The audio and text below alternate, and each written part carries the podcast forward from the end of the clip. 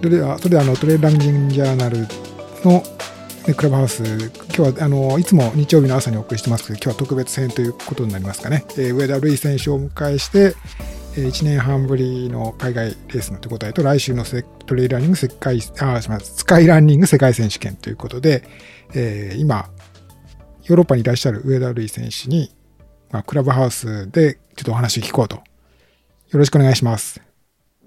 よろしくお願いします。さて、えー、今はどこにいるんですか？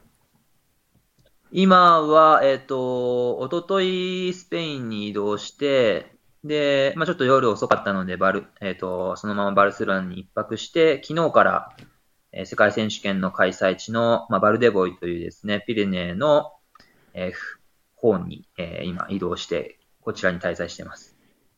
世界選手、えー、スカイランニング世界選手権開催されるバフトレイルマウンテンフェスティバル、ね、の行われる、まあ、バルデボイのそのまさに現地にもう入ってこられたということですね。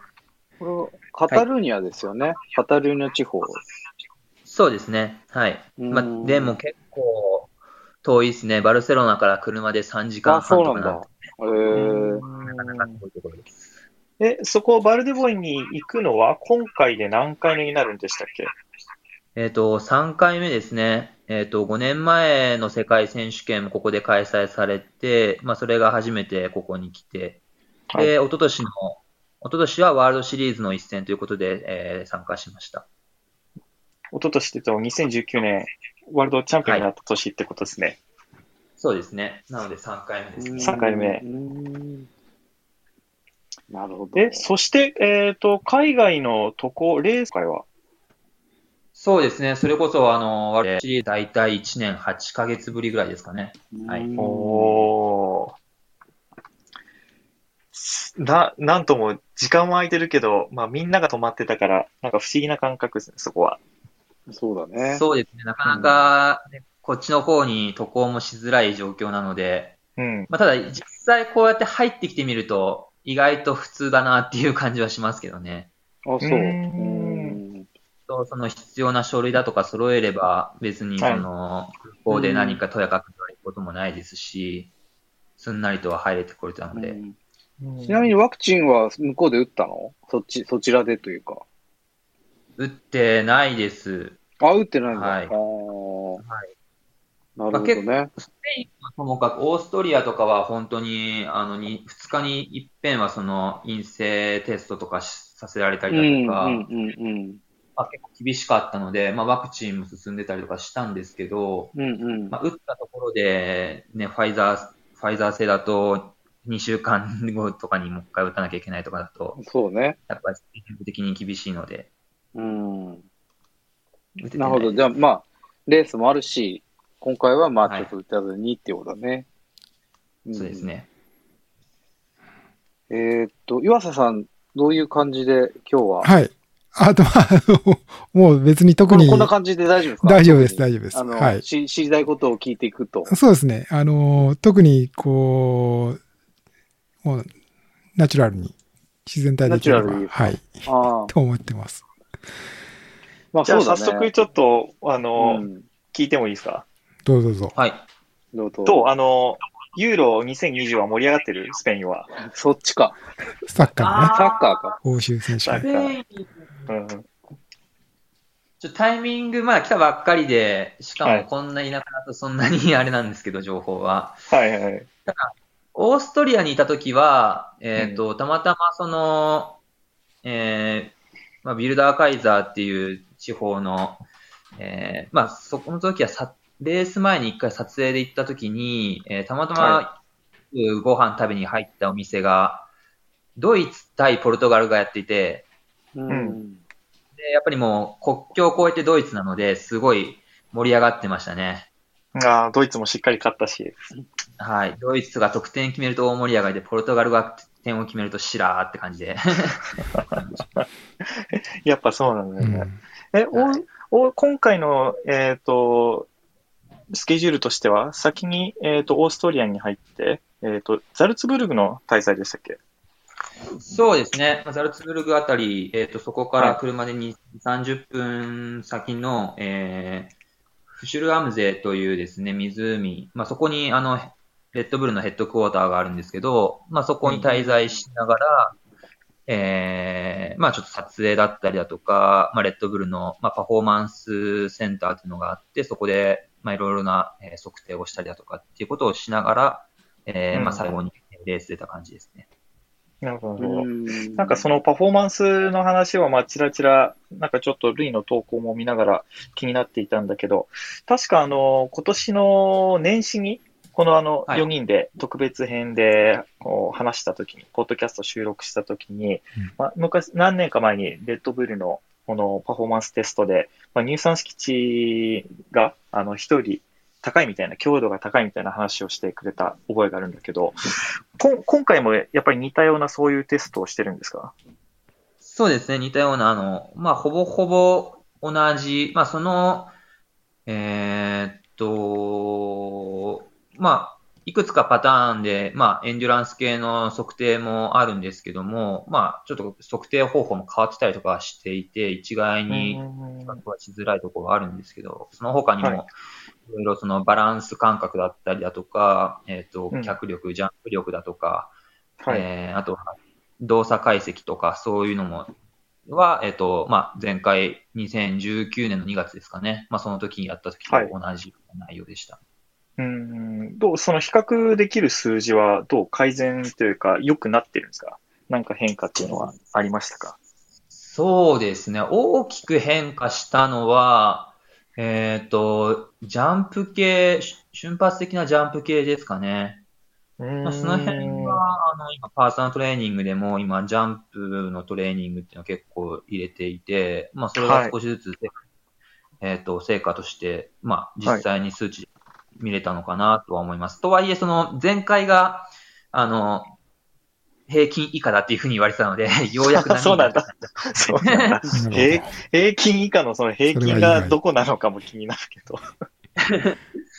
そうなん数値、数値が低すぎるってなってたのが、ようやくニュートラルになったぐらいなので、はい、まだまだあれなんですけど。え、ちなみに、はい、はい、はい、はい。ちなみにそのテストっていうのは、えっ、ー、と、上田選手のためのテストなのか、もしくはそういうトップアスリートのものをデータ集めて何かに還元するためのテストなのか、どっちになるんですか？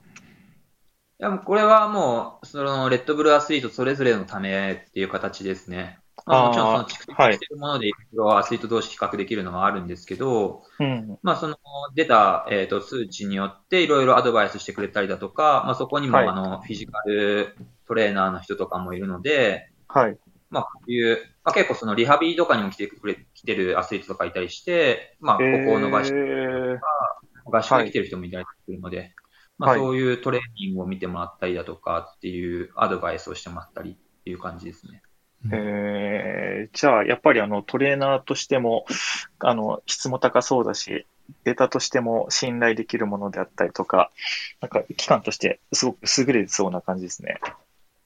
そうですね。えっ、と、今回僕がいる間、まあ大体同じ人がいるんですけど、1週間僕、5日間かしてて、10人ぐらいいたかな。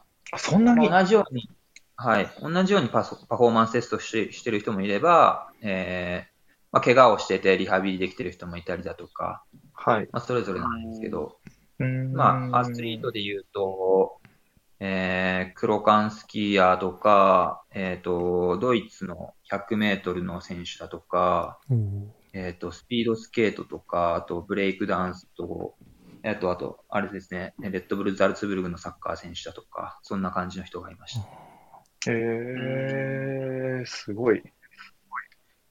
トレイルランナーはいなかったの？あ、いなかったです。はい。あそうなんだ。ライアン・サンデスとか来てたら面白いなと思って。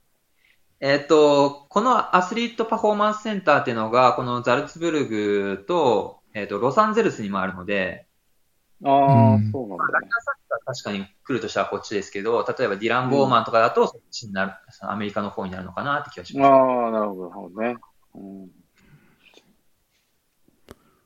で、えっ、ー、と、そこからレートブルーのテストを終えて、その後が、えっ、ー、と、海外レース、久しぶりの海外レースとなる、えっ、ー、と、大会があったってことですよね。このスケジュール的にね。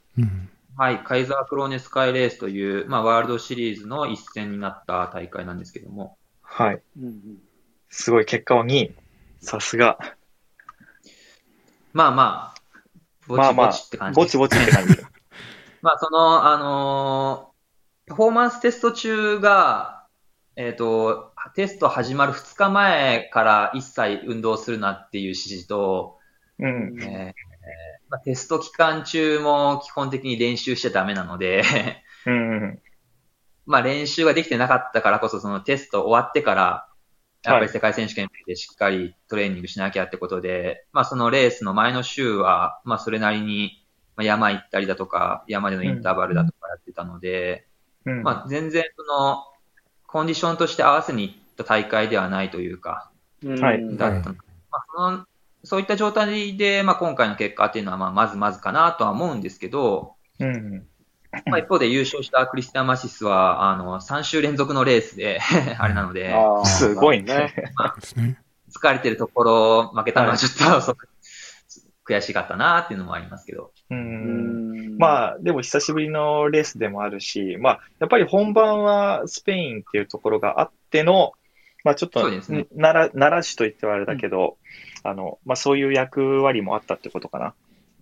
はい。まあ、あのまあ、いろいろ、まあ、久しぶりの海外レース、しかもそれもコロナ禍のでの開催になるので、まあ、そういったところでちょっとレギュレーションとか変わってるところもありますでしょうし、うん。まあそういったところが、まあ世界選手権ぶつけ本番でいろんな情報を、まあもちろん、あの、ウェブサイトに出てるのは調べてはいくんですけど、うん。実際現地ではどんな雰囲気かなっていうのを、まあ、ひと一つ前にレースを置くことで体感できたらなってことで、今回は設定しました。ああ、そっか。そこで言うと、その、あの、コロナ禍っていう中でのレースは何か変化を感じましたか？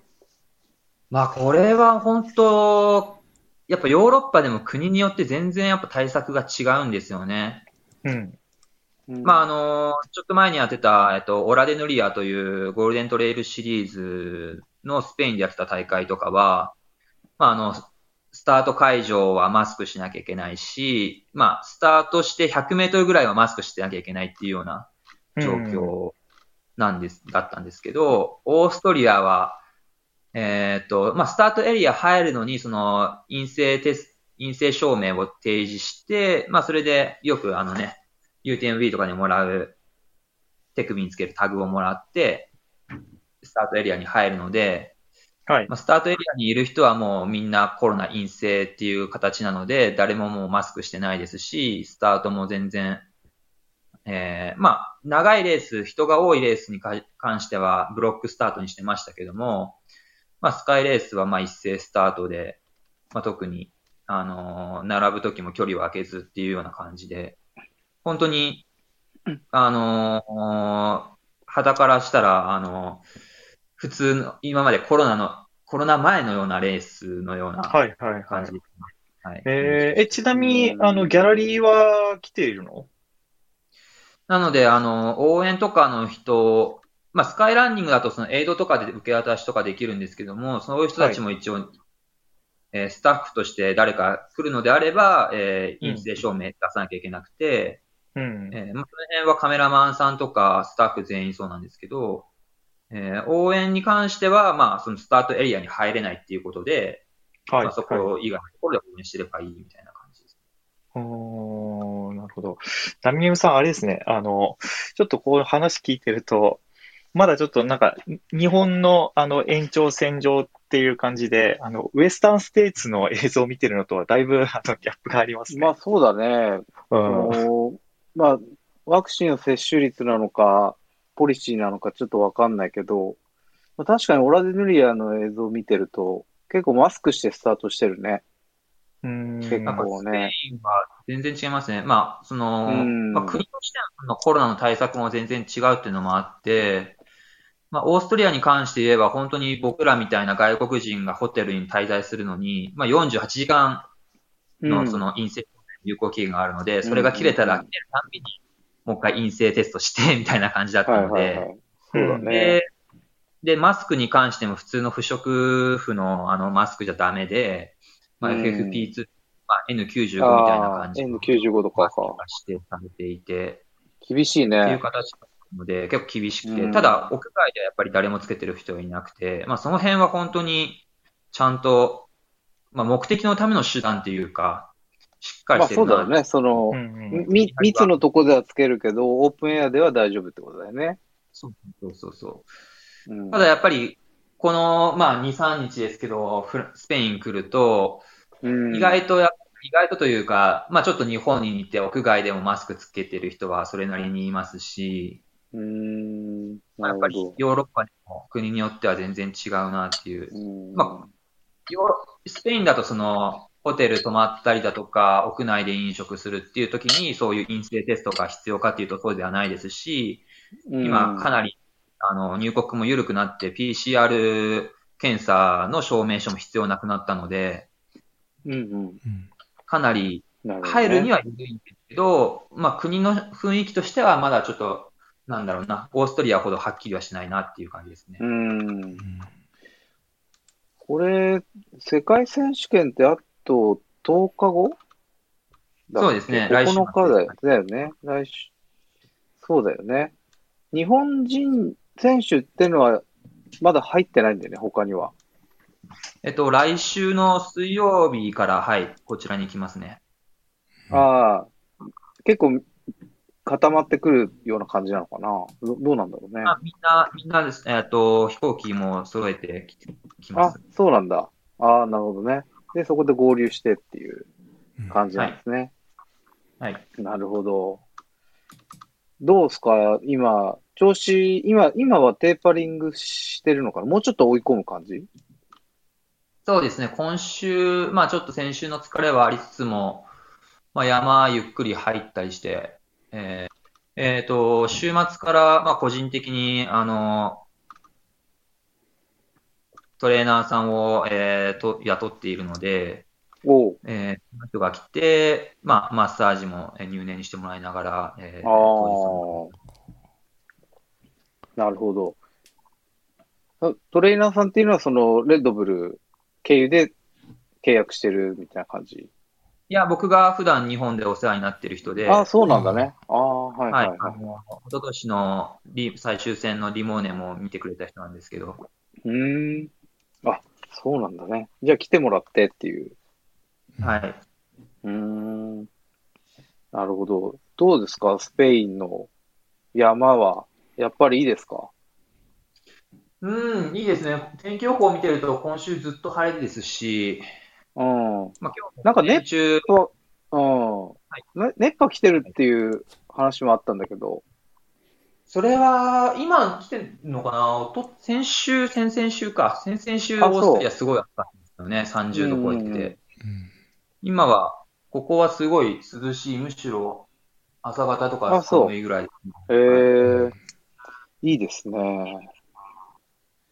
午前中、今日の午前中3000メートル方に行って、うん。えーまあ酸素薄いとこでちょっと過ごそうかなと思ってたんですけど、まあ、GPS 入れて、ね、あの、えーヒートマップで青く濃くなってるところを入れたはずなのに、あの、トレースが一切なくて、うんへー。おーちょっと登るのを諦めて、まあ、2000メートルぐらいのところをうろちょろしてたんですけど、え、それは道が、何その、ま、間違ってたってこと？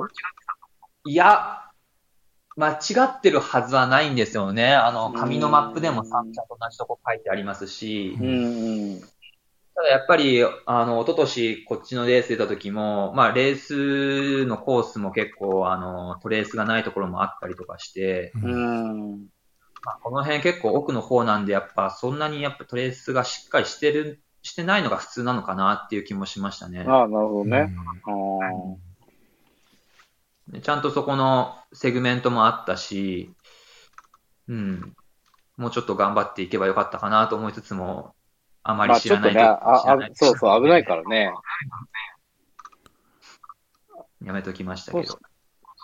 この世界選手権の、そのコースっていうのは、あの、結構高いとこまで行くの？その3000とか。いや、そこまではいかないですね。標高一番高くて2600ぐらいだったかな。はい。うーん。あまあでも、そ170こまで行くんだ。うでん、なるほどね。まあ、とはいえ、その、ベースが1000メートルぐらいあるので、うんうんうんうん。はい。まあ、高い。うん。なるほど。うんそういうことなんですね。他の選手とかもすでに入ってきてたりしますか？他の国の選手とかは。はい他の国の選手とかを見かけたりしますか？あ僕が一番乗りじゃないですか？あおー さすが。あ、さすが。ただ、その街の中、まあ、バルデボイの中のバルエラって街だったり、今僕が泊まってるタウルっていう街とかには、あの、まあ、世界選手権の、まあ、フラッグというか、は、ちょこちょこ、あの、貼ってあったりとかしてますね。ああ、歓迎というか、うんそういう意味でね、このイベントありますよという、そういうバナーみたいなのがあはいはいるんですね。なるほど、なるほど。うんうんでコースとしては、えっ、と、今回42キロ。えっと、僕はですね、バーティカルと42キロのコンバインで出ますね。コンバインド。うん42キロの方は、えっ、と、累積が2817。これですかね。まあ、そんなもんです。はい。うーん。なるほど。まあ、確かに、最高でも2550と、なんかめちゃくちゃ登るってわけじゃないのかな。意外と走れるんですよね。累積でそんななので、なんなら、あの、先週出てきたのが、距離25キロで2700あったので、うんうん それに比べたらだいぶ走れるですね。はい。あーうん。どうその、オーストリアとか、その、例えば、アルプスの方と比べて、スペインっていうのは、トレイルの、その、硬さとか質的に違いっていうのはあるんですか？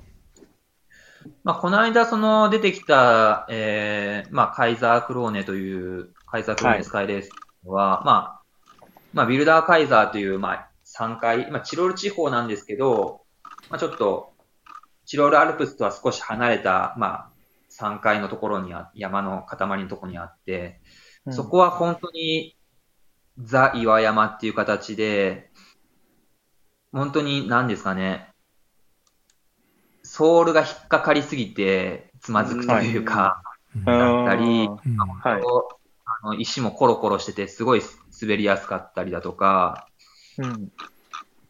えーほぼほぼ、あの、土がないようなうんコースでしたうね。んで、まあ、こっちのピレネーの方は、まあ僕も何回か走ったことありますけれども、割とまだトレイル土が多いイメージですね。うん。岩岩は本当に山の山頂の核心部だけで、まあそれ以外のところは、まあ芝生というか雑草というか、えちょーっと沈むような。じゃあ、そ、そっちの方が、えっ、と、走りやすいトレイルっていうイメージになるんですか？こっちなるほど。ははいい。。まあ、フエピックの方がうん。走りやすい方ですね。うん。でかい山がこう、でかい山というか、小さい山一つ越えて、その後二つ、どでかいのがあるっていう、こうそうですねこんな感じなんですね。なるほど。へうーん。まあ、なので、えあのー先週のレースは、まあ、うんテクニカルすぎて全然その持ち味の上りが活かせずみたいな感じで、うん。まあそもそもまあやっぱり、まあ練習してたから、まあ最初スタートして3キロぐらいでもう30秒ぐらい離されて、しかも割と緩い上りで、結構もう体動かなすぎて、もうやめようかなっていうぐらいの、もうゆっくり走ろうかなっていうぐらいだったんですけど、まあ最初の山頂までは、まあその先行した人たちがあのコースロストしたので、なんとかあの、えーまあ、逆、運よく先頭立って、まあ、最初の山は先頭で通過したんですけど、まあ、下りで、まあ、クリスティアン・マティスに抜かれて、まあ、2回目の大きな上りで、まあ、巻き返そうかなと思っ、巻き返そうとは思ってたんですけども、もう本当に1キロ以上ずっとシャドウ50%ぐらいの鎖上りみたいな感じで、やば。走るようなところじゃないし、まず、まず落ちないことに必死みたいな感じで。で、で、山頂行って、あと下りで、まあ、く山頂の通過からそのゴールタイムで言うと1分ぐらいは縮めたんですけど、うんそれでも下りも結構テクニカルで慎重になったりして。いやー、テクニカテクニカルすぎるのもまあまだまだ課題だなっていうのは思いましたけど、まあ、それに比べたらはしごがあったとこ？はしごがあるようなとこ？なんか、いやはしごは動画で。ああれはね、また違うとこですね。あれ違うんだ、また。ま全く別のとこですね。ああ。いや、本当に、なんて言うんでしょうね。多分そのうちあの、大会動画ができると思うので、ぜひ見てください。めちゃくちゃもう、楽しみ。普通のハイカーは必ずもうヘルメットに、それこそビアヘラータみたいに、マジで？金具つけていくようなところで、うん。ほんと1キロ、久しぶりにあの、上半身も筋肉痛になって、ちょっと、へねー鍛えなきゃいけないかなと思いながらも、うん ずーっと草木というか、その、ローワイヤーロープ登ってましたね。ルイはさ、そういうところとかって恐怖とか感じるの？あんまりないの？そういうのは。まあ今回に関してはそんな恐怖を感じるようなところではなかったですね。ああ。まあう、んどっちかというと全部上半身使ったり、いろんな疲れが来るような。はい。まあ、人によっては多分怖がるようなところではあるとは思うんですけど、うんまそうなんだね。あ、キリアンの最近の映像とかはやばいなと思いますけど。あれちょっとやばくない？あれ。あれやばい、とあれあれだって落ちたら、落ちたら終わりじゃない？あれ。であれはちょっとさすがに僕はできないですけど、ああ、そうだよね。あ、いや、そんなとこあったらもう本当嫌だよね。はい、あんなところはないです。はい、大丈夫です。ああ、よかったです。なるほど。いや、でもすごいね。そういう感じなんだ。まあでもじゃあ今回の方がいいん、スカイの方が得意なコースだから、気がちょっとまだ楽というか、そういう感じなのかな。まあ、すそうですね。まあ、とはいえ、まあ、距離が今度長くなる分、走らされる、まあ、そこのバランスは難しいですよね。その、うん。上りの、ね、急斜面はありつつ、そこの、やっぱその、上りのペースがあって、で、走れるところがあってっていう、うん。そのギアの切り替えっていうところが今度また難しいかなと。うんなるほどね。ああ、そうですか。うんちなみに今年の大きな目標としてはやっぱり、まずはこのチャンピオンシップそうですねですか。ね。はい。その次の展開とかってあるんですか？次の展開としては、一回そのスペイン終わったら日本に帰国して、うん。で、また8月半ばから OCC に出に、シャモニーに行く予定です。そうか、OCC か。うん。なるほど。で、あとはうん11月のトレイルランニング世界選手権も言われてるので、まあ、タイではいはいはい開催されるんですね。まあ、はいね。はいはいはい。うん。ああ、そういうことか。じゃあ、3つ大きい目標があるんだね。はい。そういう意味では。どれが一番目標なの？全部なのかもしれないけど、一番なんかウェイトが高いやつっていうのは。そうですね。うーん。まあ、パッと出てこないあたりそうでもないのかな。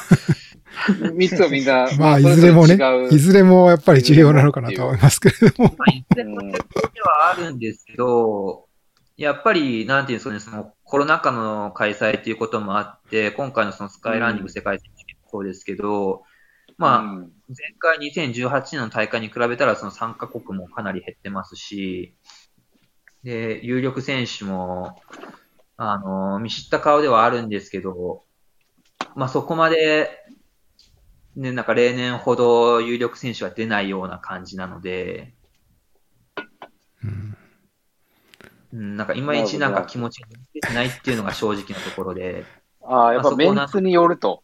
メンツと、はい。まあ、やっぱり、例えばそこは影響しますよね、当然ね。まあやっぱこれがゼガまで、キリアンもいろいろ出てくると。っていう感じだとまたぐっと違うってことだよね。そうですね。正直正直ね。まあ、それこそ、まあ、代表して言うと、ね、その、ばこの大会の前回優勝者の、で、あの、2019年の年間2位で最後までバチバチしたオリオルとかしてなかったりだとうんか、まあ、そういうのを見ると、まあ、ちょっとテンションは下がりますよね。まあ、もちろん、えっとあの他の選手はね、弱いわけではないので、まあ、気を引き締めていかなきゃいけないんですけど、まあ、チャンスでありつつも、いまいち気が乗らないところもあるので、まあ、そこをどうやって、まあ、この2週間。なるほどね。その、オリオルとか、例えば、いわゆるライバルは、今どう、どうしてるんだろうね？オリオールは最近トレイルレース出てないですね。まあ、昨シーズン、まあ、スキーがっつり、まあ、うんまあ、山岳スキーでがっつり結果出してて、うんうん。まあ、一週間前とかはすごいバカンスしてるような写真上がってましたけど。うんまだじゃあもう今年はちょっといいかなみたいな感じなんだろうね、きっと。まあ、もしかしたらそうかもしれないですね。休、休養のシスかもしれないですね。キリアンはあれ出てたよね、あっちの、あの、オラデヌリア。いや、出てなかったですね。出てなかったの？ね。結局。はいあ、出てないんだ。じゃあ、キリアンもそういう意味であんまりレース出てないのかな？まあ、夏になんかおすすめの紹介、おすすめの大会あったら紹介してっていうようなことをなんかツイッターとかなんか書いてあった気がしますけど。ああ、そうなんだ。なるほどね。じゃあみんななんかこう、まだいまいちみみんなこうアクセル全開にしてるわけじゃないんだね。まあでうも、んとはいえ、シャモニーは今年もね、UTMB シリーズがあるわけだけど、そこはどうなんですかね、盛り上がり的には。どうなんですかね。まだそこのエントリーリストとかは出てね。まあ一応、UTMB の方は、まあ、あの、うんもうずっと、えーエリートのリストはね、あの、こう常にローリングしていますけれども、結構まあ、かなり、声がおかしいですか？あれ、声が出てないかな？失礼しました。えっ、あ、と、ここ大丈夫ですよはい大丈夫？うん。あ、僕の声、声僕自身の声がね、ちょっと おかしいかもしれないですけども、ああ、はい。そんなことはないですよ。いやいや、あの、ちょっと今ちょっと絡んでるかもしれない。まあ、その、まあ、UTMB の方はかなり有力選手揃うのと、あとちょっと今の文脈で、ちょっと思い、あの、思い出しましたけど、来週、今週末にあの、マラソンディモンブランがありますので、まあ、こっちの方がかなり激しいレースになる感じはあるっていうの、これをここで言っていいのかどうかちょっと迷ったんですけども、あの、それはあの、うん上田選手も多分ご存知だとは思うんですけれども、まあ、こっちの方にちょっと流れてる感はあるかなという気はちょっとしましたけれども。確かはいキリアンはそっち出ないんですか？キリアンは出てモンブランないですね。は。はい。あ、出ないんだ。うんそうなんですね。今回のこの世界選手権でいうと、この岩佐さん的には注目選手っていうのはどなたかまだいるんねで、すか？リストは多分出てないと思うんですよね。あ出てないですか？うんと僕の知る限りではまだちょっと、その、エリート選手のリストっていうのはちょっと、あのこ、れ、ウェブサイト見ると一応なんか出てはきてるんですよね。あれ出てたかな？あ、出てたかう。んあ、出てましたね。あ、そうはいそうであ、先週出てましたね出。ながら、出ながら見てはいるものの、おっと思ったら違うグザビエだったりとか、違う。ああ、うんちグ多ザビエ違分あのう。グあのグザビエじゃないなとか、ああ、なるほど。ルイスって書いてあるけど、あのアルベルトではないアルベルトじゃないなとか、はい。もうまだちょっとね、ねあの、見ながらよくわからないですね。うんはあはあはあはあまあうん、まあそうですよね。はい。楽しみではありますまあそういう意味ではまだ、あの、はい来週は、まあけど、そういう意味では、2019年世界チャンピオンは、嫌が、まあ、なんていうか、勝つ運命にあるみたいな、ちょっと厳しい、あの、別にあの、プレッシャーかけるつもりはないんですけれども、なるほど。まあ、そう世いう立場ということも言えるんじゃないかなと思いますけれども界世ね。界チャンプとしてこう、はい臨むわけですから、やっぱ上田選り手。、こう、か、当然あいつだろうみたいな、やっぱり注目のされ方があるんじゃないかとは思うので、確かにマークはされるかもしれないですよね。えやっぱりもう名も知れてるわけだから。ううんん。うん、そしてあの、各国の代表が来る大会っていうことではあるんですよね。まあ、まあ、あの、そのせ 代表選手だけでやるわけじゃないけど、そうです。そうなんですけれども、ちょっとまあやっぱさあのカバレッジというか参加国数がちょっとね、あのー多はい分今年、まあコロナの関係とかもあって代表選びとかなかなかやっぱり、あのー各国とも苦心されてるんじゃないかなと、そういう事情もあったりするんじゃないかなと思うんですけれどもね。うんまあ、例えばちょっとアメリカとかは、そん、えーと、ちょっとね、あんま目立った選手はいないなというのは僕も気がつきましたけれども。ううんん。うんうんまあ、けど、やっぱヨーロッパ、ポまあ、スペイン、イタリア、ね、えーといったあたりはやっぱり、上田選手が一回落ちましたせね。あ、今の話がなんか、ちょっとやばい話になってとか、そういうことじゃなくて。いや、そういうことじゃないですね。NG ちょっとあのワード、ああの、のトラブル圧をみたいですよ感じたんじゃないそれあ圧を感じたん圧を感じて、もう、あの、も これ以上嫌だみたいな感じになっちゃった。悪いことしましたねネッ。トワークですかね。これ、ネネットワークトラブルみたいですよ。あ、そうですか。はい。はい。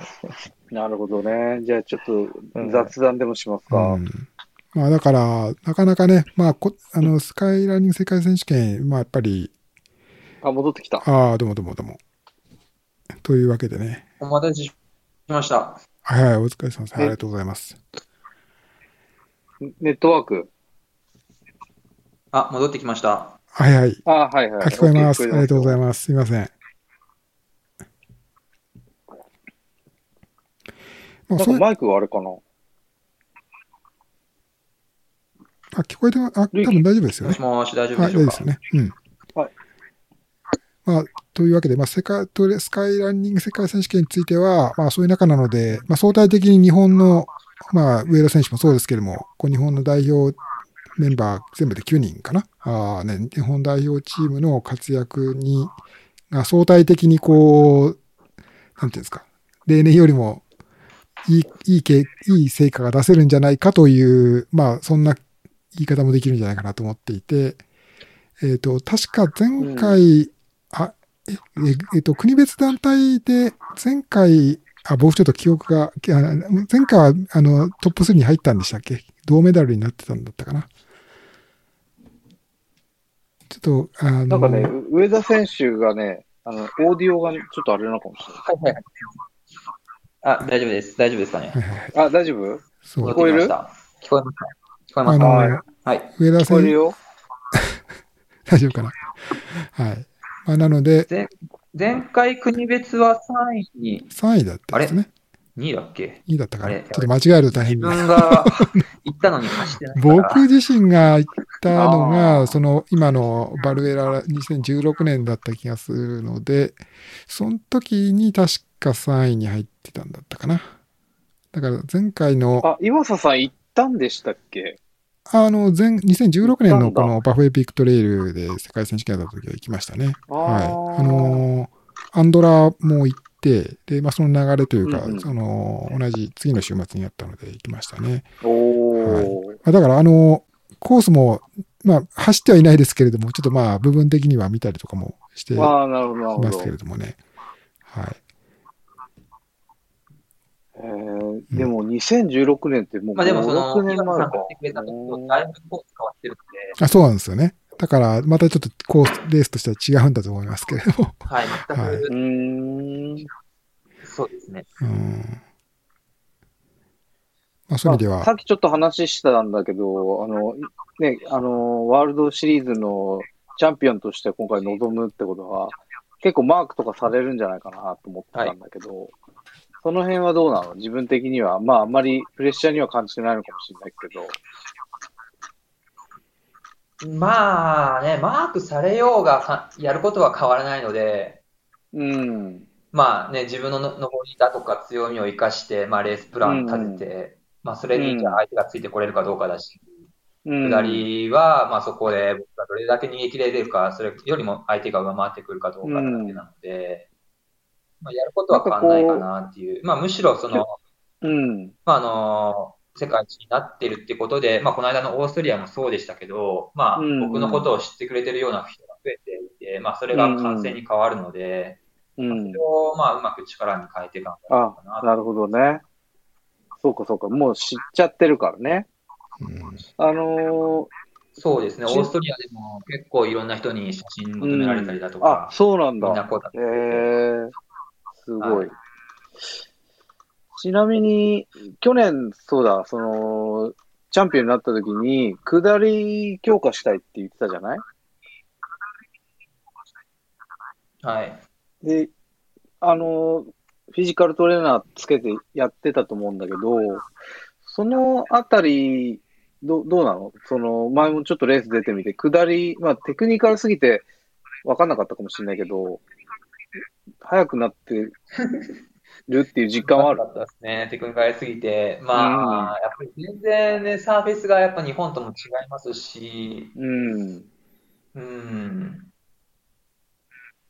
まあ、まこればだ、っかりは、まあ、もちろん、わね、からないフィジカル的なところを鍛えている中で、まあでき、できなかったことはできるようになってるし、成長を感じられてはいるんですけど、うんうんやっぱ。りそれをじゃあ実際に活かせるかどうか、山に落とし込めるかどうかっていうのは、やっぱり山を走らないとすり合わせできうないんの。で、うんうんうん。まあ、やっぱ、もっとこっちに長く滞在して、こっちで練習したいなって気もしますし、ああ、そう。なるほど。うんその、滞在っていう意味では、移住っていうね、お話もあったけど、それはまだどうなったのかな、計画としては。計画としては、まあ、いろいろ考えてるところですね。まあ、結局、その、なんだろう、あのーまあ、ね、さ、当初はその、まあ、去年から家族で、で、移住、3、4年移住してってことを考えてましたけど、まあ、うんコロナに、世の中になって、まあ、子供も生まれて、まあ、いろいろ勝手がわからない海外で、これ、ね、子供も連れてコロナの中で生活するっていうのがすごい、まあ、大変だろうなっていうことで、うん。まあ、来年から、まあ、もちろんこっちにね、拠点というか、あの、もっと活躍、活動できるようにはしたいとは思うんですけど、まあ、前考えてたほど、あの、まあ、ビザを取ってこっちにいるというよりは、うん。もうなんか3ヶ月ごとこっちにいて、で、1ヶ月じゃあちょっと家族連れてきて、家まで遊びしてっていうのをなんか、これは何回か繰り返してとか、じゃあこれ単身赴任ですね。なんか、そうですね。まあね、最初はなんかシャモニーとかに4年間いてとか考えてはいましたけど、うんまあ、逆にね、今となってはそそういうふうになんか3ヶ月ごと転々として、まあそのたんび1ヶ月ぐらいずつどこかに家族来てもらった方がいろんなとこ連れていけるし、うんうんうんまあ、僕自身も、まあ、僕一人でいるだけだったら、まあね、シャモニーにこだわる必要はないので、これは岩佐さん単身赴任ですね。まあ、なかなかね、まあ、まあ、僕もそれ、などういうふうにしたらいいのか、ちょっと、なんとも、アドバイスのしようがないですけれども。ね、けど、まあ、せっかくの機会だから、やっぱりヨーロッパでね、あの、こうじじっくり、こう、力試しをして、また、いろんな、こうね、あの、アスリートなり、そういうスポーツの中で、このヨーロッパの中で、こう、いろんなネットワーク作るっていう機会は、ぜひ、ね、あの、持ってもらえれば、ね。日本の、うん。ね、まあ日本のこのスカイランニング、マウンテンランニングのコミュニティにとっても、非常になんか、いいことっていうかね、あの、きっと将来、それがね、なんかいろいろ生かされる時が来るんじゃないかなという気がしますよね。うん。そうですよね。確かに。まあ、あと、ちょっと OCC もぜひね、まあ、あの、タイトル取ってほしいな、みたいな、個人的には思ってるんですけどね。そうですね。まあもちろん僕自身もリベンジはしたいと思うんですけど、うんうんうんうん。まあ OCC 走れすぎるコースだからな。最近登ってばっかしかいないから。あ、そういうこと？逆に走りすぎると、あ、あの、あまり良くないっていう感じ？感触としては。ね、さいさ最近ちょっと、最近ちょっとスピードに自信がないので。あ、そうなの？あ、そう。そっちでなんかトラックとかやんないの？トラックなんてないですよ、こんな田舎に。ないの？ないの？ああ、ないかな。ないかもしれないね。ないですね。あないのか。サッカー、うんサッカー場あってまあ、オースも、トリアにいるときは、まあ、いうんや、もちろんそのバルセロナとかにはありましたけど、うんこのピレネーの山脈の中にはトラックはない。ああ。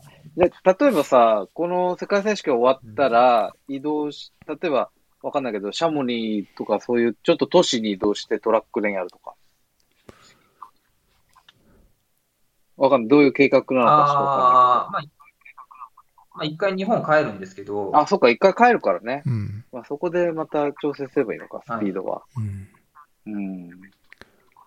え、今トラック走ったらどんくらいなの ?5000。えー全く、全くわからないですね。15分は切れないですけど、ああ、でも、はい。まあでも、そうか。まあ、15分半は切りたいですけどね、さすがに。うんうんうんうん。え、ちなみに OCC 出るのでトラック練するとしたらやっぱ15分切るくらいには持ってくの？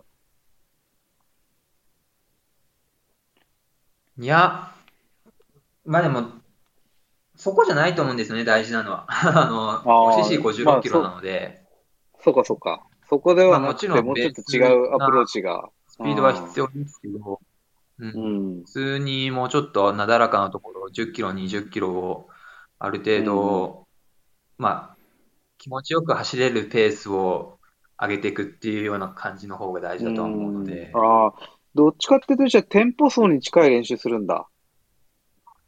あの、げそう限界っていうか、割まあもと、ちろんその、トラックとかじゃないんですよね、あんまり。その、その、やっぱ距離もあるから、まあ OCC に関してですけど、なんか、え LT1 とか、ねテンテンポテンポのあたり。トラッうん。まあ、トラックはトラトラックはトラックで練習はしますけど、まあ、今ね、うんやってるバーティカルとかはね、やっぱそういううん。心拍上げるようなトレーニングは必要だと思ってますけど。なるほどね。そういう、いや、なんか、僕の悩みとしては最近、その、加齢とともに、その、いろんなものが落ち、落ち込んでるんですけど、どう練習したらいいんだろうなっていう、個人的な、うん上田選手からアドバイスをいただきたいっていう。そこはね、まだ僕も未経験なゾーンなんで、ね、なんとも言えないですよ。そうだよね。加齢による落ち込みなんて知らないもんね。はい。相変わらずこっちではお前マジで27歳かって言われますけど。あ若く見えるから？二十歳ぐらいだろうって言われますよ、本当にああ。そうだよね。アジア、アジア人ね、若く見られるし、そうだよね。うーん。髭生やしたら？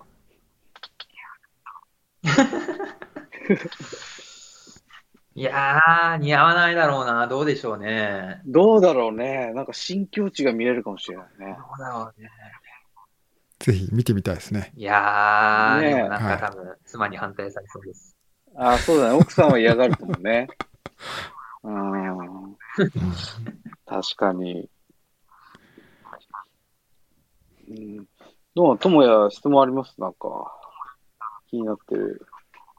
あ、あり、あるんですけどね、えっと、うんちょっと聞きたかったのが、あの、テクニカルな話で、下りを下るときに、あの、体の使い方として意識してることっていうのが、最近何かあるのかなと思って、えっと、例えば、あの、特に短い距離の時に、下りの着地をして、踏み込んだ方が加速できるってことが、短い距離にとってはプラスなのか、もしくはあまり力を入れず、えっと、逃がしていく、流していく方が、うまく流れに乗れるのか、どっちの方がいいのかなっていうのは最近ちょっと気になっているところですね。うん。え、それってどこの話ですか？高尾さんとかですか？高尾さん。そうそう。やっぱもうもうね、サーフェスとかシャドウによってやっぱ全然走り方が変わってしまうので、う。うんん。高尾さんとかね、だったら全然、なんでしょう。ブレーキもかけずに多分いい感じで気持ちよく下れるような傾斜だと思うんですけど、こっちだとやっぱそうはいかないので、なんだろうな、いかに足さばきを良くするかってことを意識してますね。うんなるべくアジリティ的なところ？そうですね。やっぱりその、まあ、し特にこの間のオーストリアのレースで感じたのは、本当に平らな、まあ、岩は岩でも平らな岩ではないし、うん。で、なんでしょう、まあ、その岩がやっぱり乱立してるので、うん。やっぱその一歩の足に体重をかけてられる時間っていうのが長くできないというか、うんうん。長くなってしまうとやっぱりずるっていったりだとか、傾いて捻挫したりとかするし、うん。まあ、そこを、なんでしょう、足裏のね、ほんとピンポイントでうまく体重を支えながら、バランス取りながら、じゃあすぐ、ね、なるべく設置時間短くして、あまりぐらつく前に次の足を出してっていう。まあ、そこの、やっぱその、足、アジリティ、まあその、し足の切り替えだったりだとか、その次の足を置く判断っていうところをもっともっと、ね、テクニカルな下りを攻略するには求められるところなのかなっていう気はしますね。うん。そういうのってさ、例えば山に行かない練習するんだったら、ラダーとかそういうことをやるの？ラダーはやらないんですけど、今パーソナルトレーニングというか、まあ普段のトレーニングの中では、なんでしょうね、タッピングというか、まあ足を。早く動かすような練習とはいか。しますね。うん。まあ練習の前に入れたりだとかはしますけど、うん。うん、まあね、やっぱり日本の山とかだと、やっぱりその、うんはいはい。まあ、日本の山だと、やっぱりその木の根っこの、と木の根っこの間にやっぱ土があって、そこが平うんうん。らでとか、うん。うんうん。平らなところが多いから、しっかり安定したね、足のつき方をして、しっかりそこで、えーバランスのことを気にせずに、じゃあ次の足出せるけど、こっちではそうはいかないので、なるほまあどね。そこは難しいですかね。だから設置の見極めというか、そういうのはさ、逆にもうそういうとこじゃないと練習できないよね。そうですね。うん。友也、高尾さんはもう勝手にしろってことじゃない？そんなこと言わないでくださいよ。高高尾さんはなんか腕振ってりゃいいんだみたいな。まあ、高尾さんはちょっと、トマさんが極めてください。ちょっと、教えてください。そして、承知しましたその我々になんか。ああの、例えばトップ選手同士の中でそういったあのスキルの共有っていうのはもしかしたらあるのかなと思って、セオリーというなるか、ほどね。特にその距離が短くなってきた時って、あの、一瞬一瞬の判断とかっていうのがだいぶ左右されるような感じっていうのはするんですよね。うん。今度聞いてみます。他の選手のことを。お願いしなんます。かたまに一緒に行ってるじゃん。あの、知り合いとさ、山に。そっちでさ。あ、こっちのですか？うんうん。その時になんか言う、なんかお前ちょっと登りうまいなとか、そういうことないの？下りうまいなみたいな。いや、こ、一緒に行ってる人は別に速い人たちじゃないので、あ、そうなんだ。あ、なるほどね。ププロの人じゃまあ。レースのオーガナイザーだったりだとか、レッドブルのスタッフだったりだとかするんで、あ、そっかそっか、そういうことね。あ、なるほど、なるほど。はい。そうなんですよ。まあでもそしたらもしかしたらやっぱこういうサーフェスって日本にあんまりないから、日本人は苦労する一つの理由なのかもしれないね。うん、それもあるかもしれないですね。うーん。サーフェスはやっぱ全然違うので。うーん、そうなんだろうね。なるほど。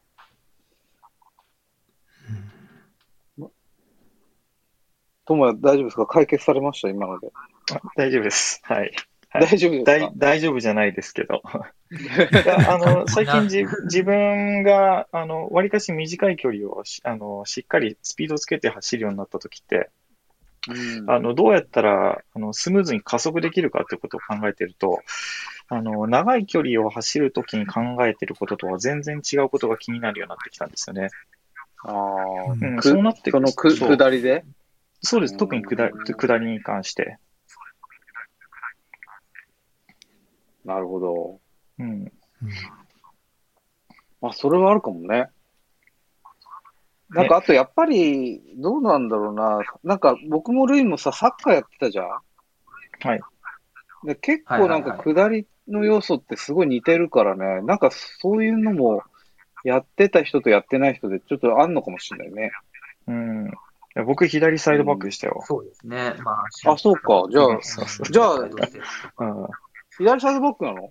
はい、はい。小学校の時。じゃあうん、そうね。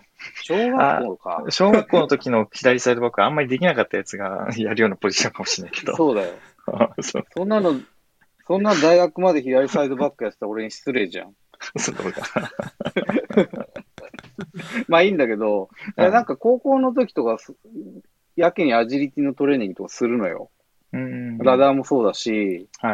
はいステッピング的な。なんかああいうのとかももしかしたら、う。うんん、サッカーの選手が下りが得意な理由のあるのかもしれないね。うん。そうですよね。ありそうですよね。うん。うん。まあ、まあ、上田選手もね、サッカー出身ですから。はい。じゃあ来週、そうですね、世界選手権に向けてはちょっと楽しみではあるけど、ちょっと、もうちょっと概要がね、選手も含めて明らかになってきたら、うん。もうちょっと、あの、楽しみが見つけられるというか、増えていくかもしれないですよね。はい。まあ、あの、僕ちょっと、さっき、あの、見たの忘れてたんですけど、ISF のウェブサイトの方に一応、あの、選手の、有力選手の紹介リストみたいなのありますね。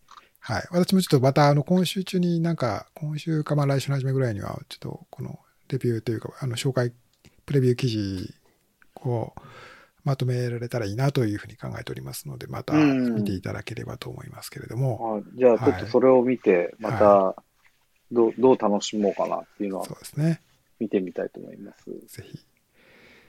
まあ多分、わかんないけど、多分なんか、ライブ配信とかもやるんじゃないですか。わかんないけど。あの、またね。期待したいい。ですね。最近、ねあの、ライブ配信がやるとは思いますよ。世界選手権だし。やりますよね、多分ね。うんはい。そうだよねから、ライブで応援することもきっとできると思いますので。